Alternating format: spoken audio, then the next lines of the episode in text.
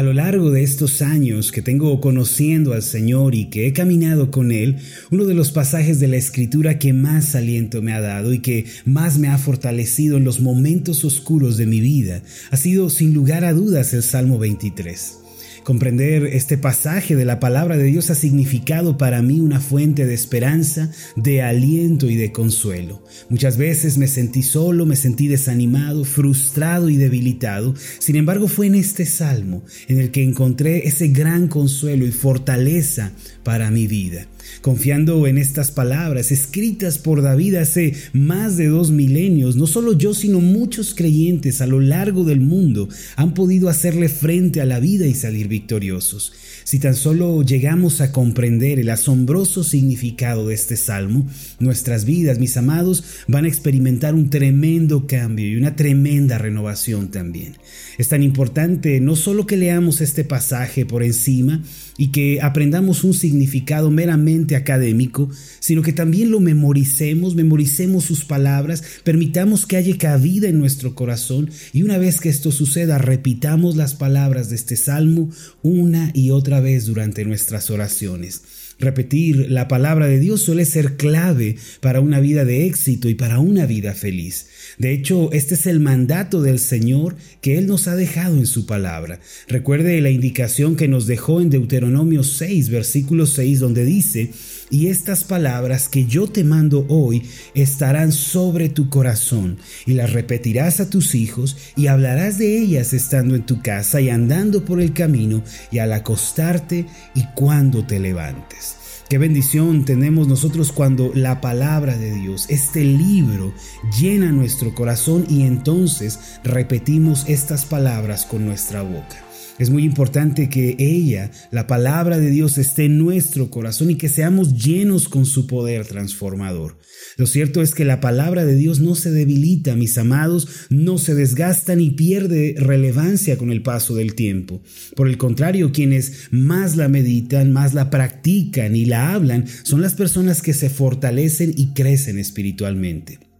Mateo 24, versículo 35 dice así, el cielo y la tierra pasarán, pero mis palabras no pasarán. Supe del caso de un soldado en la guerra de Irak en el año 2003 que encontró entre los escombros el diario que había pertenecido a un refugiado en el cual estaba escrito una porción del Salmo 23. Cuando él leyó con detenimiento las palabras ahí contenidas y al despertarse su curiosidad, él comenzó a indagar sobre quién había escrito tan asombrosas palabras y había plasmado tan profundos pensamientos.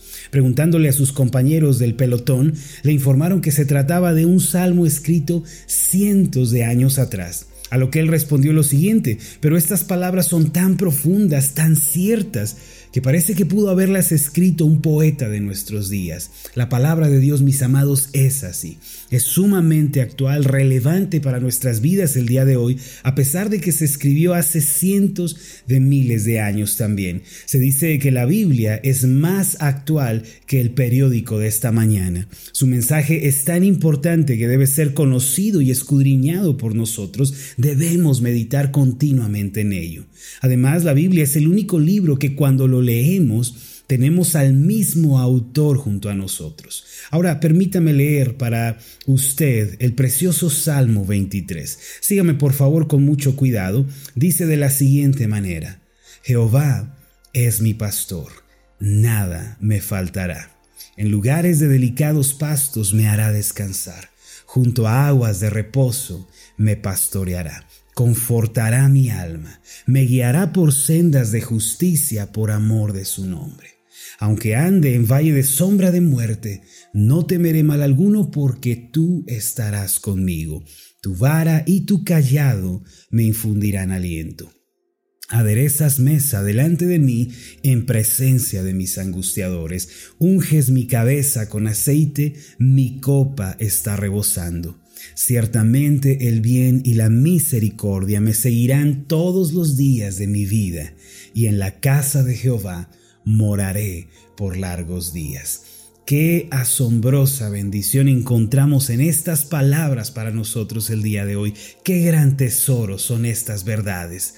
Durante esta semana yo quiero compartir el tema orando con el Salmo 23 y deseo que juntos encontremos en él tanto la fuerza como el consuelo para salir adelante en esta vida. Ciertamente toda persona que llega a comprender el significado de este salmo, que lo abraza en su corazón y pone en práctica estas promesas, llega a ser poseedora de grandes bendiciones y milagros en su vida. Acompáñeme entonces a descubrir su significado. El Salmo 23 comienza con estas palabras, Jehová es mi pastor, nada me faltará. En primer lugar, el rey David, quien escribe este salmo, dice, Jehová es. Y esta es una expresión que significa que él tiene fe en el único y soberano Señor. La palabra para Jehová aquí es Adonai en el idioma original y significa el Señor soberano. Entonces lo que David quiere comunicar a través de esta sencilla expresión Jehová es, significa que para él no hay varios dioses, no hay varios señores, sino uno solo. Es la declaración de un hombre que tiene una fe exclusiva, no compartida, es un hombre que cree en un único y solo Dios. Hoy en día alrededor del mundo y del amplio abanico de religiones y creencias existen diferentes dioses, señores que la gente adora.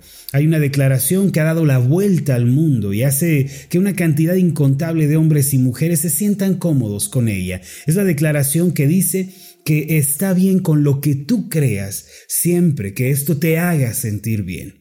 Esta declaración se apoya en el argumento de que todos los caminos nos llevan al cielo, todas las creencias están bien, todas las ideologías son correctas mientras le hagan a usted sentir cómodo. Es por esta razón que el cristianismo y la fe en la palabra de Dios son objeto de odio y repudio en todo el mundo. ¿Por qué?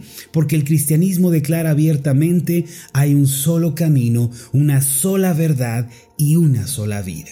Mire las palabras de Pedro, el apóstol, que sin temor le dijo a una multitud en Hechos capítulo 4, versículo 12, lo siguiente, y en ningún otro hay salvación, porque no hay otro nombre bajo el cielo dado a los hombres en que podamos ser salvos.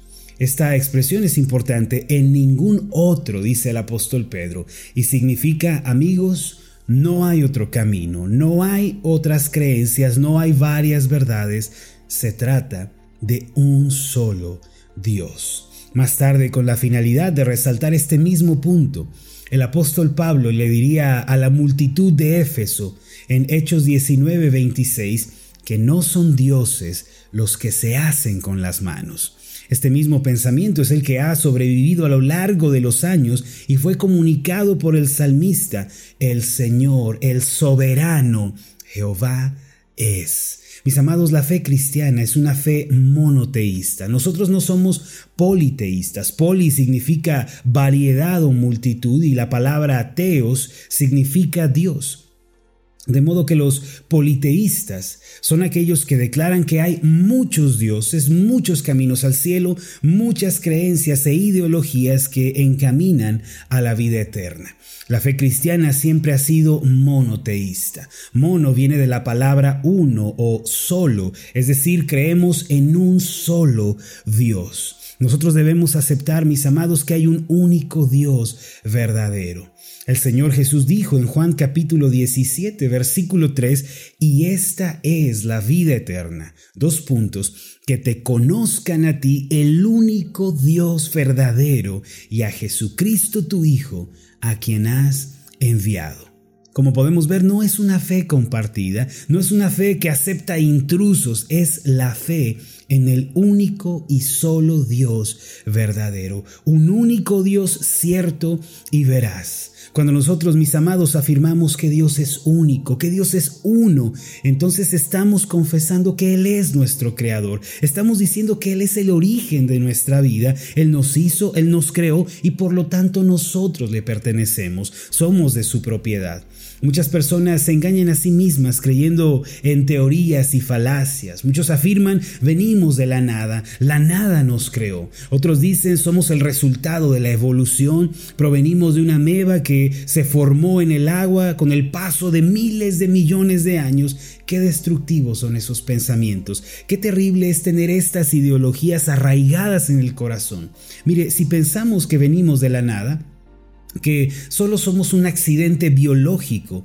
Entonces yo pregunto, ¿qué significado tiene la vida? Yo pregunto, ¿para qué vivir si venimos de la nada? Si somos el resultado de un accidente, pues ¿para qué seguir en este mundo? Estamos completamente solos, olvidados, desamparados en el vasto cosmos y en la historia. Nada tiene sentido y vivir no significa nada. Nosotros, mis amados, debemos poner nuestra fe en Dios, quien nos creó, nos dio vida, es nuestro origen y asimismo es nuestro sustentador. Dios no solo nos creó para luego abandonarnos, no, Dios quien nos hizo con sus manos es el mismo que sustenta nuestro aliento y nuestro diario vivir. Aunque hoy vivimos en esta tierra, nunca se nos tiene que olvidar que nuestro origen está en los cielos. Nosotros provenimos de Dios. Está escrito en la Biblia, en el Salmo 100, versículo 3, lo siguiente, Reconoced que Jehová es Dios. Él nos hizo y no nosotros a nosotros mismos. Pueblos suyos somos y ovejas de su prado. Amados, debemos darnos cuenta profundamente de que Dios es el Dios que creó todas las cosas y que cuando nosotros oramos, cuando nosotros le pedimos o nos acercamos a Él, la respuesta a nuestra oración viene de este Dios único. Él es el origen de nuestra vida. El punto de partida de nuestra existencia es Dios. Confirmar este hecho es el primer paso para que podamos experimentar los milagros y para que podamos conocer la abundante gracia de Dios. David, quien recibió bendiciones especiales de Dios, vio grandes milagros, reconocía precisamente esta verdad. Por eso confesaba y decía sin ningún temor, Jehová es mi pastor, nada me faltará. Mire, él no tenía sus ojos puestos en los dioses falsos, en las riquezas o en la posición, no, aunque él era un rey sumamente próspero, un rey acaudalado, famoso, él no decía, puesto que vivo por el ingreso de mi negocio, mi negocio es mi pastor, él no decía, debido a que soy fuerte, famoso, tengo riquezas, mi fuerza y mi fama son mi sustento. Esta no era la declaración de David como sabía que Dios era el origen de toda la creación y que las respuestas a sus oraciones venían solamente del Señor, confiadamente confesaba que Dios era su pastor. Sobre la base de esta confesión de fe, Dios, el origen de toda la creación, se convirtió en el pastor de David y por ende experimentó muchos milagros en su vida. Actualmente muy rara vez vemos a los cristianos hablando con una confesión de fe como la de David. Muchos esperan que los sueldos, los trabajos, las herencias, la asistencia del gobierno puedan sostener sus vidas. Ellos ríen o lloran dependiendo de su situación económica. Pero esta clase de pensamiento no puede traer ningún milagro ni nos guía a la felicidad. Aunque no haya evidencias, mis amados, aunque no podamos ver, no haya nada que podamos tocar, ni ningún sonido que escuchar, y aunque todo parezca aparentemente oscuro, la gente que cree y que confía en Dios, que lo reconoce como el origen de todas las cosas, puede experimentar milagros en su vida. Lo único que tenemos que hacer es confiarle todo a nuestro Dios, puesto que Él es quien suple todas nuestras necesidades. Él es el creador de todas las cosas, nuestro origen, el origen de la creación misma, no lo tenemos que olvidar. Si aceptamos esta verdad, podemos confesar que también es nuestro sustentador. Debemos el día de hoy afirmarnos en esta verdad. Amados, hay que construir nuestras vidas a partir de esta base sólida. Jehová es mi pastor, nada me faltará. Luego, las asombrosas bendiciones, los asombrosos milagros de Dios fluirán naturalmente en nuestra vida. Digamos hoy con toda certeza, Él es mi pastor, tengo todo lo que necesito, nada ha de faltarme. Cuando ore, recuerde que Dios es el origen de todas las cosas. Confíe plenamente en Él y recuerde que Él es el soberano que dirige nuestras vidas. Vamos a hacer una oración juntos. Amoroso Dios, tú eres el origen de todas las cosas. Tú nos creaste, nos diste el soplo, el aliento de vida, y hoy estamos de pie por tu misericordia. Queremos acercarnos a ti, Señor, dejando atrás las ideologías del mundo, las creencias de la gente de esta sociedad y queremos proseguir a declarar que solamente tú eres Dios y fuera de ti, Señor, no hay quien pueda salvar. Hoy confesamos que tú eres el Señor, que tú eres Dios y que no hay nadie más fuera de ti. Con esta premisa, Señor, también damos un paso adelante y confesamos que ya que tú eres nuestro pastor, nada nos va a faltar. Vamos a ver suplidas todas las necesidades. Vamos a ver cómo los problemas se resuelven porque tú eres nuestro pastor. Vamos a ver cómo las puertas se abren, cómo los caminos se ensanchan delante de nosotros porque tú eres nuestro pastor. Tenemos todo lo que necesitamos. Gracias te damos en el nombre de Jesús. Amén y amén.